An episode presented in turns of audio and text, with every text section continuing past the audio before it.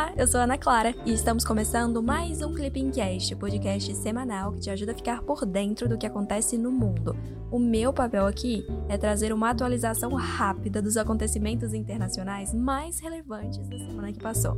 Essa semana, especialmente, não vamos ter a participação da Cecília, viu? Mas semana que vem ela tá de volta.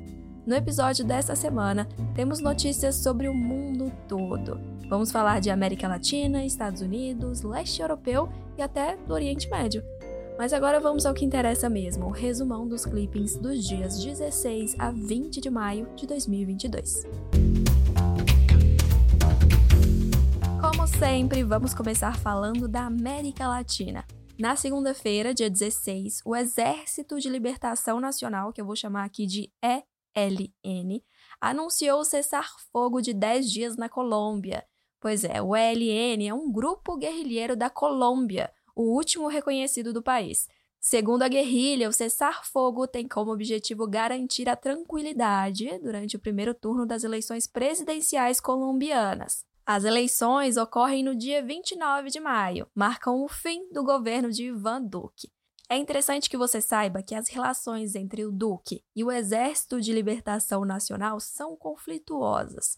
Em 2019, o presidente paralisou as negociações de paz com a guerrilha.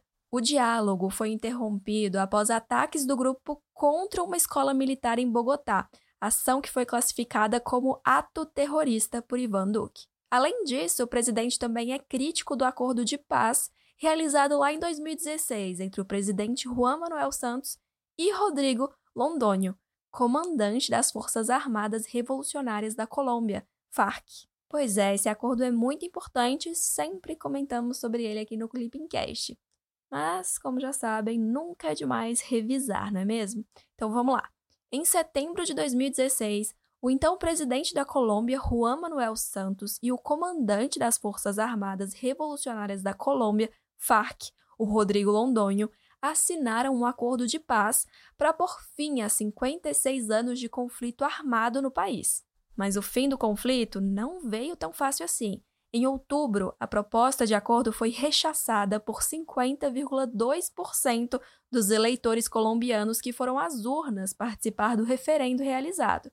43 dias depois, o governo reformulou alguns termos do acordo e, em vez de submetê-lo novamente às urnas, preferiu remeter o texto diretamente ao Congresso, que aprovou o conteúdo contemplando grande parte das mudanças propostas pela oposição. Os cerca de 13 mil guerrilheiros que aderiram ao acordo entregaram suas armas à ONU e entraram em processo de desmobilização, numa transição gradual para a vida civil.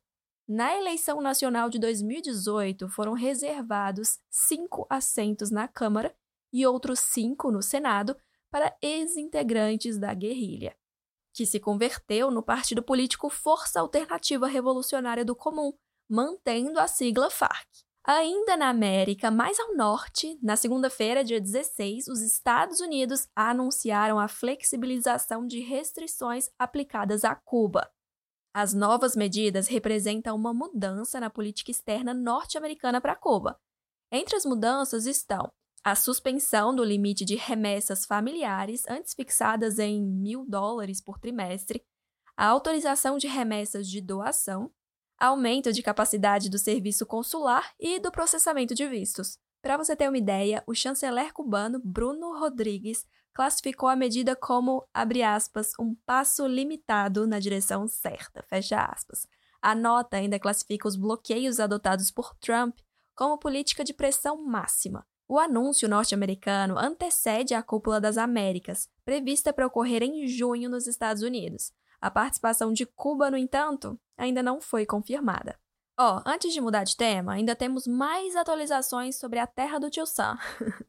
Na terça-feira, dia 17, os Estados Unidos anunciaram a flexibilização de sanções contra a Venezuela. As medidas adotadas a pedido do líder opositor Juan Guaidó visam promover o diálogo político entre o governo de Nicolás Maduro e a oposição venezuelana. Em 2021, o diálogo entre as partes foi retomado em agosto, mas interrompido em outubro. Segundo as agências de notícias Reuters e Associated Press, com a flexibilização, a empresa petrolífica Chevron Corp dos Estados Unidos poderá realizar negociações com a PDVSA, empresa estatal venezuelana de ramo petrolífero. O anúncio antecede a Cúpula das Américas e ocorre em meio à guerra na Ucrânia. Cabe lembrar que a questão energética tem sido amplamente discutida desde o início do conflito. Isso porque a Rússia é grande provedor de recursos energéticos para diversas regiões, em especial a União Europeia. Nesse contexto, recursos da Venezuela poderiam ser usados como alternativas. Enquanto isso, no leste europeu, a guerra na Ucrânia já passou do seu octogésimo dia e os impasses diplomáticos continuam. Na quarta-feira, dia 18, a Finlândia e a Suécia apresentaram suas propostas formais de adesão à Organização do Tratado do Atlântico Norte, a OTAN. A entrada na OTAN foi motivada pela invasão russa da Ucrânia e põe fim à tradição dos países de adotar a neutralidade em assuntos de caráter militar. Para você ter uma ideia, na semana passada, os países já tinham demonstrado oficialmente a intenção de ingressar na aliança militar e, nesta semana, formalizaram o pedido. Apesar disso, as negociações ainda não foram iniciadas. Mas nem tudo são flores, hein? Ó, para dar prosseguimento ao pedido de adesão, é necessária a aprovação de todos os Estados-membros do grupo. Só que desde o anúncio dos países, a Turquia vem se opondo e isso dificulta a possibilidade de uma entrada rápida dos países na OTAN. Ankara, por exemplo, afirma que os dois países apoiam grupos considerados terroristas e se recusam a extraditar indivíduos ligados a essas organizações, sendo estes os motivos para a recusa. No dia seguinte ao anúncio, o presidente dos Estados Unidos, Joe Biden, reforçou apoio à adesão dos dois países nórdicos e afirmou que ambos cumprem com os requisitos exigidos, por fim, cabe ressaltar que a ação é condenada pela Rússia, que prometeu retaliações.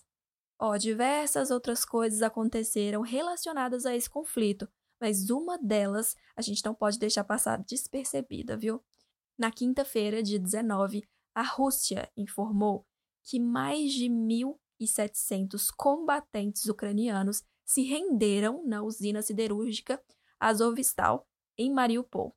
Pois é, trata-se da única área da cidade que não está sob controle russo. Anteriormente, a usina abrigou civis, mas nos últimos dias tem sido ocupada principalmente por membros do batalhão Azov.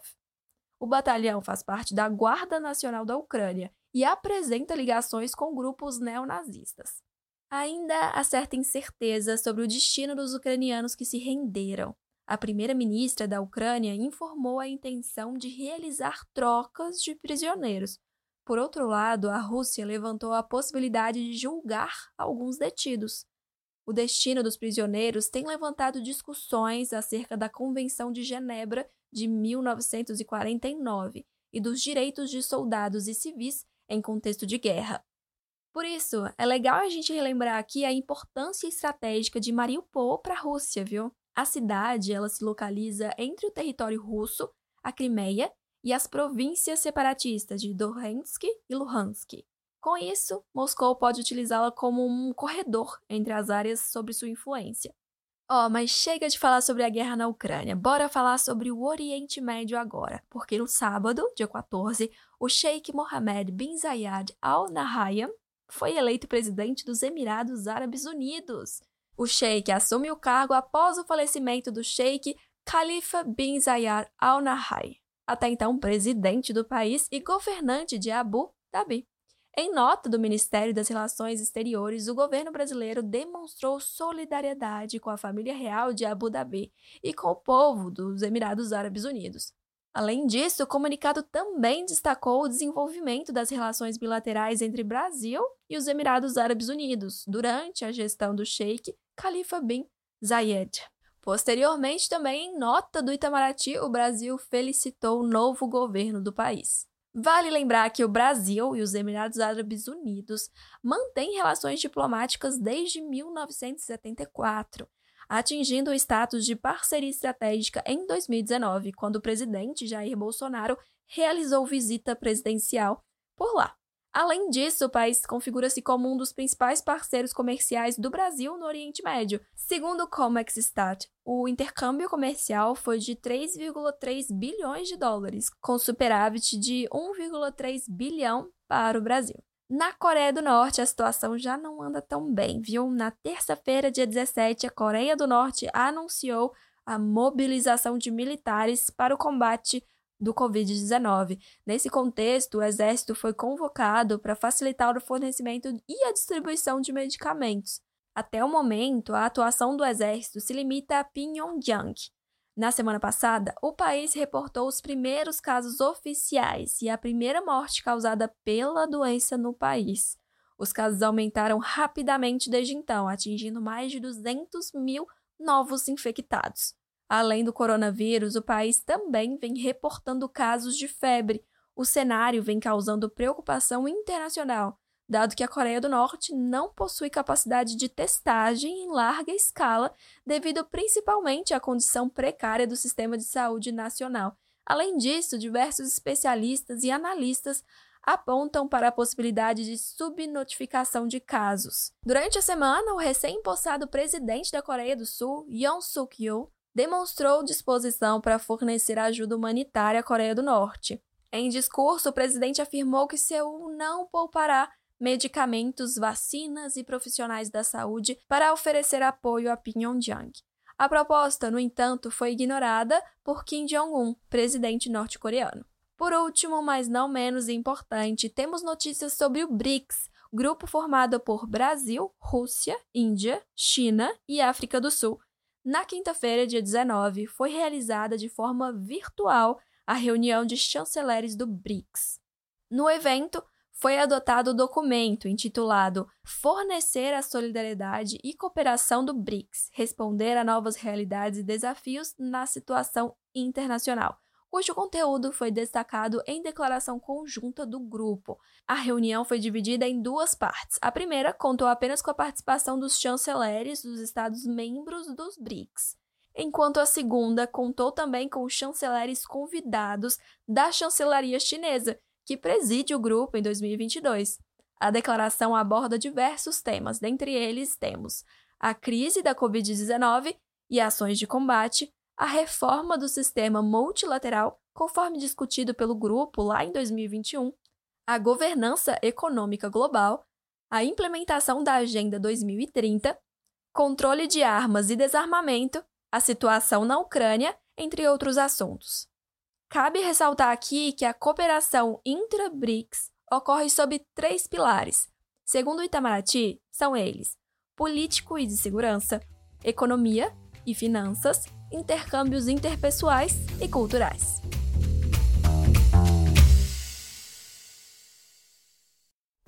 É isso, pessoal. Chegamos ao fim de mais um Clipping Cast com o um resumão da semana dos dias 16 a 20 de maio de 2022. E aí, você já segue o Clipping Cast no seu tocador de podcasts? Se não, aproveita e clica no botão seguir. Assim, você não perde nenhum episódio. Falando em episódio, e aí, o que você achou desse? Manda mensagem lá pelo nosso Instagram, o arroba clipping__csd. Queremos melhorar o Clipping Cast sempre a sua opinião é fundamental. Até semana que vem. Tchau, tchau!